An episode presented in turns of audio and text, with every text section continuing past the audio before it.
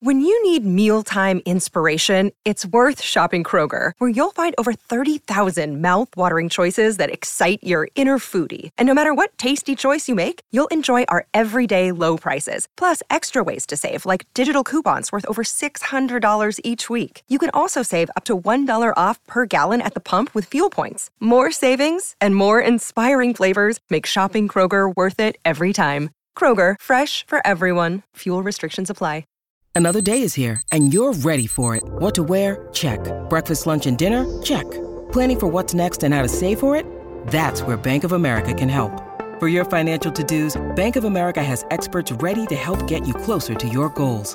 Get started at one of our local financial centers or 24-7 in our mobile banking app.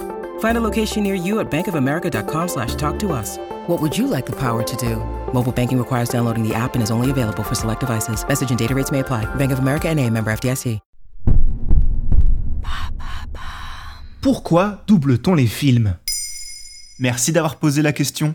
Au cinéma, certains débats font rage depuis toujours. La façon de regarder les films en est un qui oppose farouchement fans de version originale et fans de version française. Car il est vrai que si certains pays ne font jamais la démarche d'apposer leur langue sur un long métrage, la France est considérée comme l'un des meilleurs pays de doublage au monde. Mais alors, pourquoi la France aime tant le doublage? La première évidence concernant le doublage est que cette pratique rend un film ou une série beaucoup plus accessible pour le grand public. En effet, lire des sous-titres peut représenter un obstacle pour le spectateur. Cet obstacle est totalement levé par le doublage. Et à ce titre, la langue française a une qualité énorme, elle peut se synchroniser labialement avec n'importe quelle autre langue. C'est-à-dire que quelle que soit la langue d'origine du film doublé, il est possible de donner l'illusion que les personnages parlent réellement français. Cela peut nous paraître évident, mais ce n'est pas le cas pour tous les langages.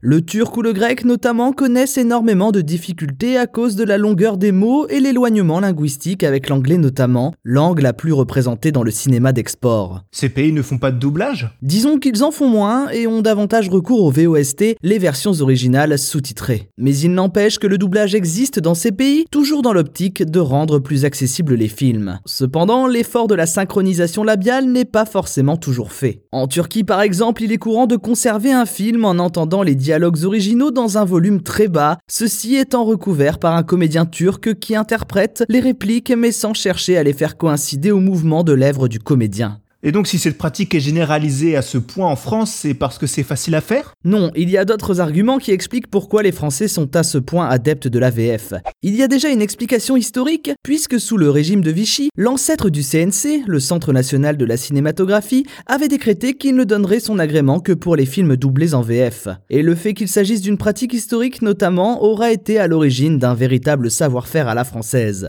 Les comédiens de doublage en France sont connus et reconnus à travers le monde. Certaines anecdotes en ce sens le prouvent, notamment le fait que Matt Groening, le créateur des Simpsons, a plusieurs fois expliqué qu'il trouvait les voix de la version française meilleures que la version originale. Rien que ça. Mais au-delà de ces comédiens spécialisés dans le doublage, refaire une version française à un film permet de faire du star talent. Et c'est quoi le star talent? Il s'agit d'une pratique propre aux films d'animation. Elle consiste à confier une voix à une personnalité publique qui pourra représenter le film dans les médias et attirer un public qui lui est propre. C'est ainsi que des youtubeurs, des humoristes ou encore des footballeurs ont prêté leur voix à de grosses licences de films animés pour être un levier de communication supplémentaire dans le cadre de la promotion de ces films.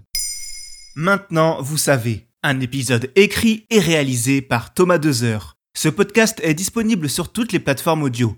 Et pour l'écouter sans publicité, rendez-vous sur la chaîne Bababam Plus d'Apple Podcast.